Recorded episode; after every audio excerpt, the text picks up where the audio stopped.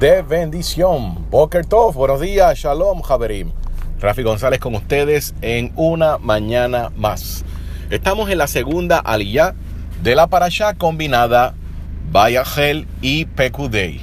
Bayahel reunió significa y esta segunda aliyah al ser combinada porque se está leyendo dos parashat en esta semana va desde el capítulo 35 en el verso 30 hasta el capítulo 37 verso 16. Le voy a dar lectura a el capítulo 35 verso 30, 31, 32. Y Moshe le dijo a los israelitas, miren, Hashem llamó a Betzalel, hijo de Uri, y nieto de Hur, de la tribu de Yehuda, y lo dotó de espíritu divino, de sabiduría, de entendimiento, de comprensión y de habilidad para todo tipo de trabajo, para hacer diseños preciosos y para tallar madera, para trabajar de todo tipo de diseño artesanal. Betzalel. Betzalel es un prototipo profético de la figura de el Mesías. Primeramente estamos viendo cómo él estaba hablando de la capacidad de esta persona que según la tradición está entre los 12 a 13 años. Así que si esto es correcto, estamos hablando de una persona sumamente virtuosa, de un genio, tanto en las artes como en diseño, etc. Muy importante para recalcar que dice que Betzaler tiene capacidad que el Eterno lo dotó de aptitud natural para que realizara todo tipo de trabajo de artesano, de bordador, eh, trabajar con piedras preciosas, trabajar con oro, con plata, con cobre, etc. Tanto él como Ojoliab van a estar a cargo de la confección, no solamente de Mishkan, sino también de la ropa de los sacerdotes. El pueblo se desbordó dando dones, dando regalos de lo que tenían para la construcción de la casa temporal del Todopoderoso. Esto nos enseña que la persona que ama al Todopoderoso tiene un corazón dadivoso y no hay que coaccionarlo, no hay que presionarlo para que esté entregándose de acá. Nosotros podemos distinguir entre las personas que tienen el corazón dadivoso que el Eterno está buscando simplemente porque son desprendidas, porque no están eh, reteniendo de lo que ellos tienen. No hace falta sacar un espacio de tiempo en el servicio para recogerse de acá, para recoger ofrendas. Simplemente la persona con corazón alegre, con corazón dedicado al Todopoderoso, lo va a depositar esa sed acá en el momento que así el Eterno se lo indica. Nosotros, veniendo desde este punto de vista hebraico, tratamos de esperar de que el sol se ponga en Shabbat para entonces contabilizar qué fue lo que se recogió.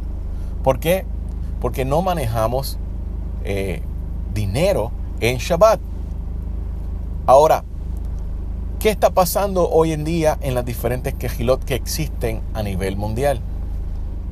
Realmente todos los que dicen ser hijos de Israel están depositando esa sed acá con alegría?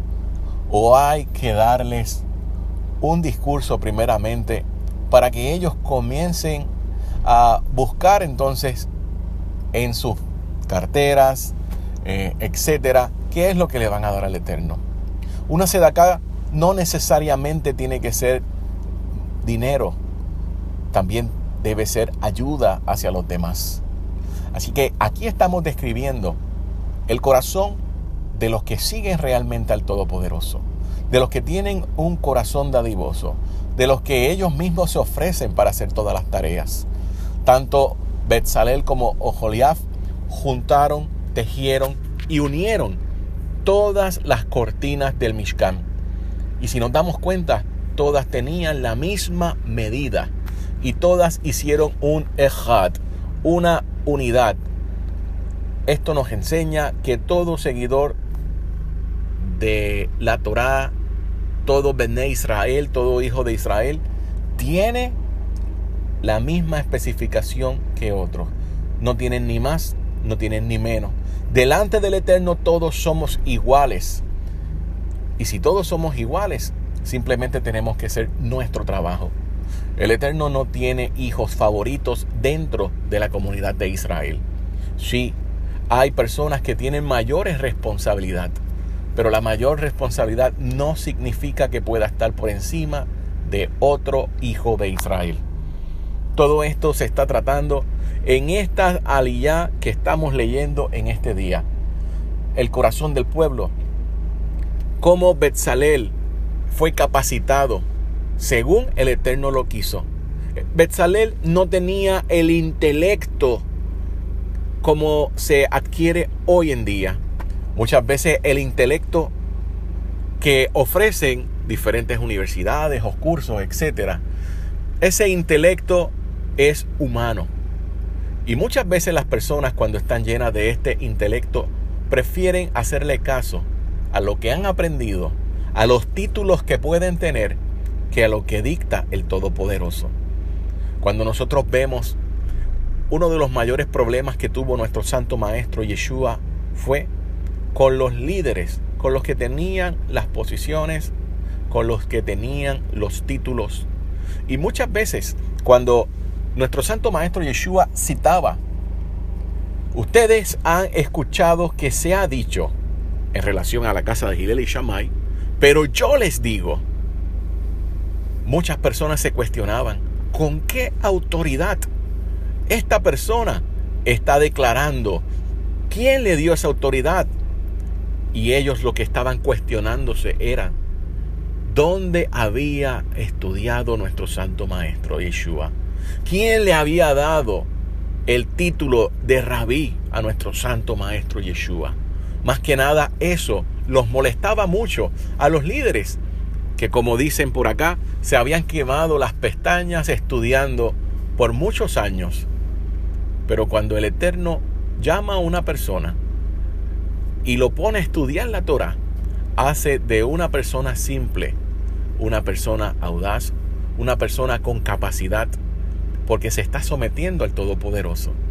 Entonces, no estamos diciendo que es malo ir a una yeshiva, a una casa de estudios, que no es malo forjarse, pero no podemos poner ese entendimiento por encima del que el Eterno entrega. Que el Eterno los bendiga y los guarde. Y con el favor del Eterno nos vemos mañana. Por favor, no se olviden de compartir este audio. Shalom, Javerim.